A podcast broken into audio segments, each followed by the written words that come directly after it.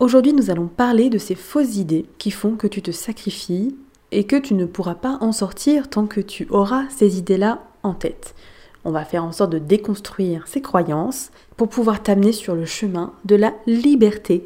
J'espère que tu es prête, c'est parti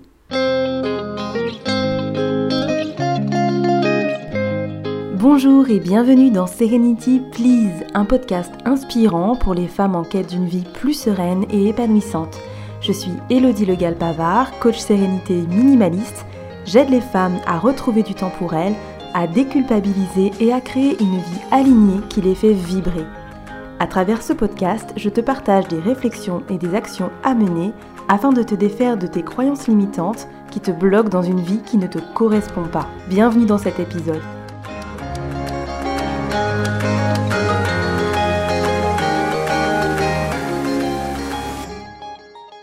Avant de commencer directement à parler de ces fausses idées et de ces croyances, je vais rappeler, si tu n'as pas écouté mon dernier, mon dernier épisode de podcast, ça te permet d'avoir un rappel, mais je te conseille aussi d'écouter mon précédent épisode qui est dans la lignée directe avec celui-ci.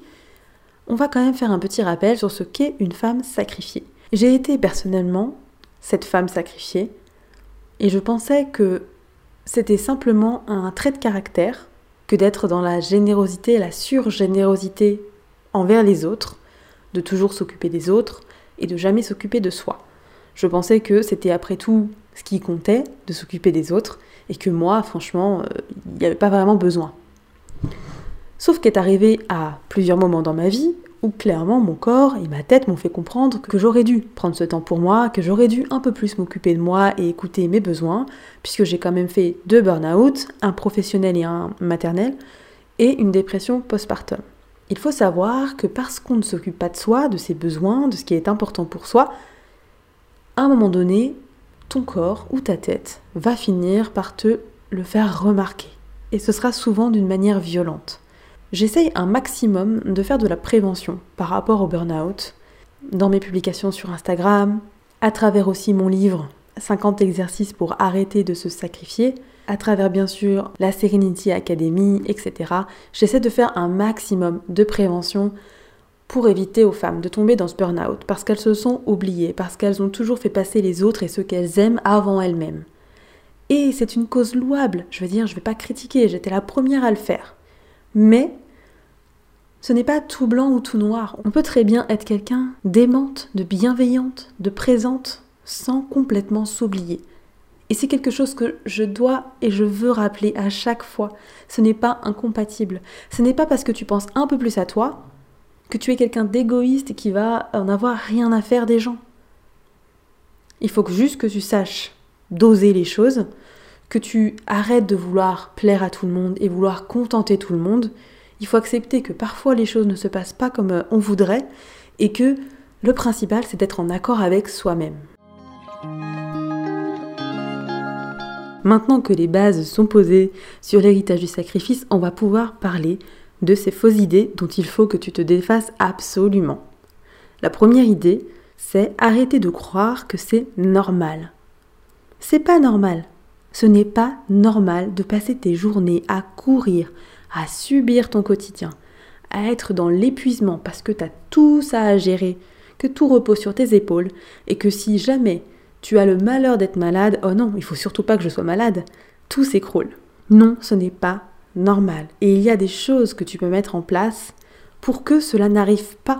Il y a des choses que tu peux mettre en place pour que cela arrive moins. Tu n'es pas supposé tout porter sur tes épaules et tu n'es pas supposé faire tout ce que tu fais tout le temps. On n'est pas venu ici pour souffrir, ok? On est venu ici pour vivre. Mais si tu savoures pas ta vie, si tu l'as subie, c'est qu'il y a quelque chose à changer. Et vite. Donc arrête de croire que c'est normal. Arrête de croire que c'est normal de passer en dernier. Arrête de croire que tu n'as pas le choix. Et d'ailleurs, c'est la prochaine fausse idée. Fausse idée numéro 2. Arrête de croire que tu n'as pas le choix on a toujours le choix, il y a toujours des possibilités, il y a toujours de nouveaux horizons. C'est juste que parfois, soit on n'a pas nécessairement l'idée de ce qu'on pourrait faire, on n'a pas de piste, soit ça nous fait trop peur. Alors qu'en réalité, les choix, on en fait toute la journée. Ça va du plus petit au plus gros choix. Mais tu choisis comment. Tu choisis comment va commencer ta journée. Tu choisis comment elle va se finir. Tu choisis ce que tu mets à l'intérieur. Les seules choses que tu ne choisis pas, ce sont les événements extérieurs et sur lesquels tu n'as de toute façon pas de contrôle. Donc c'est à la rigueur les choses sur lesquelles il faut le moins s'attarder. En revanche, tu as le choix et tu as le contrôle sur plein d'autres choses. Tu as le choix de ce que tu mets dans ton agenda. Et je sais, tu vas me dire non, j'ai pas le choix. Si, tu as le choix. Il y a toujours moyen. Il y a toujours moyen de faire les choses différemment. C'est une croyance bien ancrée que de penser que il n'y a vraiment aucune autre alternative. Il y en a toujours. Et peut-être qu'elles ne te conviennent pas toutes. Peut-être que certaines te font peur. Peut-être que juste tu as besoin qu'on te souffle l'idée. Mais il y a toujours le choix. Tu crois que ce serait égoïste de faire autrement. Tu crois que ce serait égoïste de prendre du temps pour toi. Tu crois que ce serait égoïste d'écouter tes besoins. Laisse-moi te dire que c'est aussi une fausse idée. C'est une croyance. Et celle-ci, elle est quand même vraiment bien ancrée. C'est quand même incroyable qu'aujourd'hui, dans les croyances collectives, on se dise que répondre à un besoin égale il faut l'avoir mérité. Si quand tu prends du temps pour toi, tu n'en profites pas vraiment parce que tu culpabilises de le faire, c'est qu'il y a une croyance à changer. Répondre à un besoin, qui soit de repos, qui soit euh, tout autre d'ailleurs, c'est simplement nécessaire chez tous les humains. Alors certes, en tant qu'adulte, on est capable de différer nos besoins, contrairement aux enfants, mais on ne peut pas les différer à l'infini. À un moment donné, ça va nous revenir en pleine figure. Répondre à ton besoin, ce n'est pas être égoïste, ce n'est pas être capricieux. C'est simplement naturel. C'est normal et tout le monde en a besoin. Il faut te défaire de cette croyance qui te dit que te penser à toi, c'est égoïste. Ce n'est pas égoïste. C'est normal. Si toi, tu ne penses pas à toi, qui le fera? Tu as peut-être l'habitude, toi, de penser aux autres, donc tu imagines que les autres vont penser à toi, mais il n'en est rien.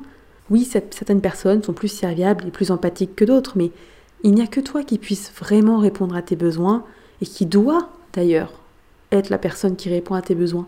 Tu ne devrais pas reposer sur quelqu'un d'autre pour répondre à tes besoins. C'est à toi de remplir ces jauges-là. C'est ce qui est le plus efficace. Et en plus de ça, tu ne dépends pas d'une personne qui ne sera peut-être pas émotionnellement disponible ou physiquement disponible tout le temps. Tu es la propre gardienne de ta sérénité. Il faut aussi que tu te dises que c'est parce que tu t'occupes de toi que tu seras bien plus amenée à être disponible, bienveillante et patiente avec tes enfants, par exemple. Si jamais tu t'oublies tout le temps, si jamais tu te fais passer tout le temps en dernier, que tu te dis que tu n'as pas le temps parce que tu as de la maison à gérer, les enfants, le travail, et que toi, clairement, c'est pas la priorité. Mais ça l'est parce que tu es le moteur de tout ça. Si tu n'entretiens pas le moteur, à un moment donné, ta voiture, c'est même pas la panne sèche, c'est que ta voiture va prendre feu, en fait. Et ce n'est pas parce que tu as des enfants que tu ne peux pas et que tu n'as pas le temps de prendre des pauses de qualité. Ça s'aménage. Et c'est une question d'habitude, apprendre bien sûr, c'est une question de communication aussi, mais c'est possible. Prendre soin de toi, c'est aussi mieux prendre soin des autres. N'oublie jamais, jamais cette phrase. Autre fausse idée et croyance qui t'empêche de sortir du sacrifice, c'est que tu penses que sans toi, tout s'écroule. Évidemment, si tu as créé une organisation où tout repose sur toi, c'est sûr que le jour où tu n'es pas disponible, ou le jour où tu es malade, ou le jour où tu ne peux pas remplir les tâches prévues, il est évident que tout va un peu se casser la figure parce que finalement, l'organisation que tu as créée dans ta vie, elle ne repose que sur un pilier, toi. Et ça ne devrait jamais être comme ça. Il devrait toujours y avoir plusieurs piliers. Parce qu'un pilier tout seul veut dire qu'il n'a pas le droit de faillir, il n'a pas le droit d'être fatigué, il n'a pas le droit d'être euh, malade. Et ce n'est pas possible de vivre une vie où tu as toi-même la pression de ne pas tomber malade. Ce n'est pas possible. Il faut absolument que tu enlèves cette croyance de ta tête. Même si aujourd'hui ton organisation est faite de sorte à ce que ça, te donne l'impression que c'est le cas, et certainement que si tu tombes malade dans ces conditions actuelles d'organisation, Il est possible que ce soit un petit peu la panique à la maison ou au travail, je ne sais pas comment tu t'organises. Mais en tout cas, ce n'est pas une fatalité.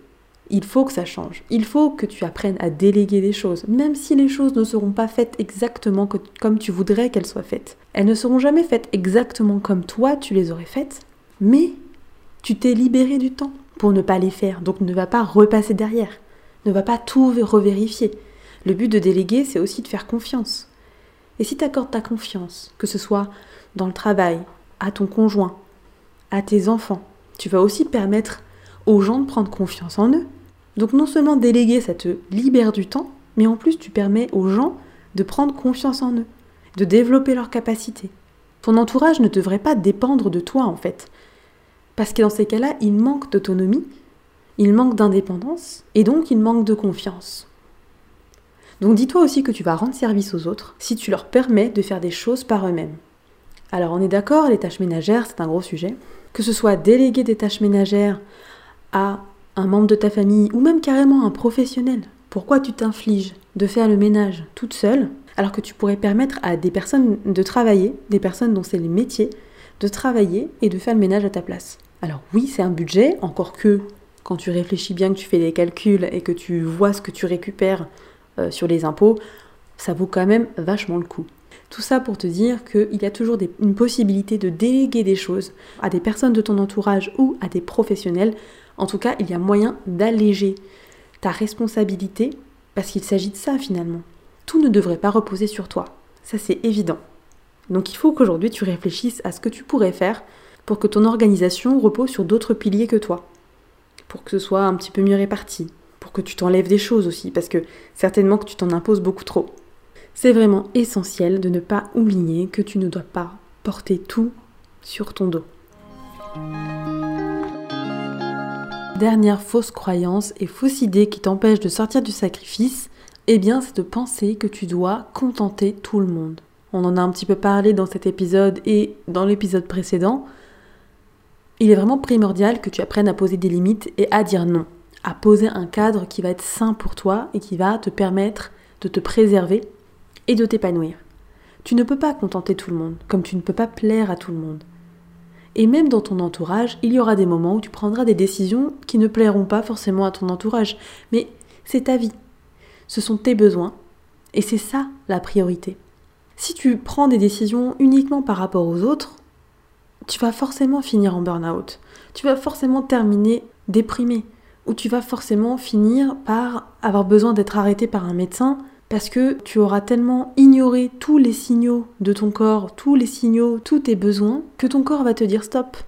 Tu ne peux pas contenter tout le monde, ce n'est pas possible. Il faut apprendre et savoir dire non. Et ce n'est pas parce que tu dis non que tu rejettes l'autre. Dire non pour te préserver, c'est te dire oui à toi. Pour terminer cet épisode, je voudrais donc que tu essayes de lister toutes les pensées que tu as qui t'empêchent de sortir du sacrifice. Et je t'invite à me partager tes réponses d'ailleurs sur Instagram par exemple sur euh, serenity.therapy ou carrément dans l'article de blog dédié à cet épisode, quelles sont les pensées que tu as et qui t'empêchent de modifier ta façon de vivre et de penser davantage à toi et à ton bien-être? J'aimerais vraiment savoir si ce sont les phrases que j'ai citées dans cet épisode ou si ce sont encore d'autres phrases. Voilà, c'est fini pour cet épisode, je te remercie infiniment pour ton écoute. J'espère que ça t'a plu. N'hésite pas à retrouver les grandes étapes de l'épisode dans l'article dédié sur mon site serenity-therapy.fr. Si tu as apprécié cet épisode de Serenity Please, n'hésite pas à le partager autour de toi et à me laisser un commentaire avec autant d'étoiles qu'il est possible de laisser sur ton application de podcast préférée. Cela permettra de le faire connaître et de m'encourager dans la création d'épisodes futurs. A très vite, j'espère, et d'ici là, surtout, prends soin de toi.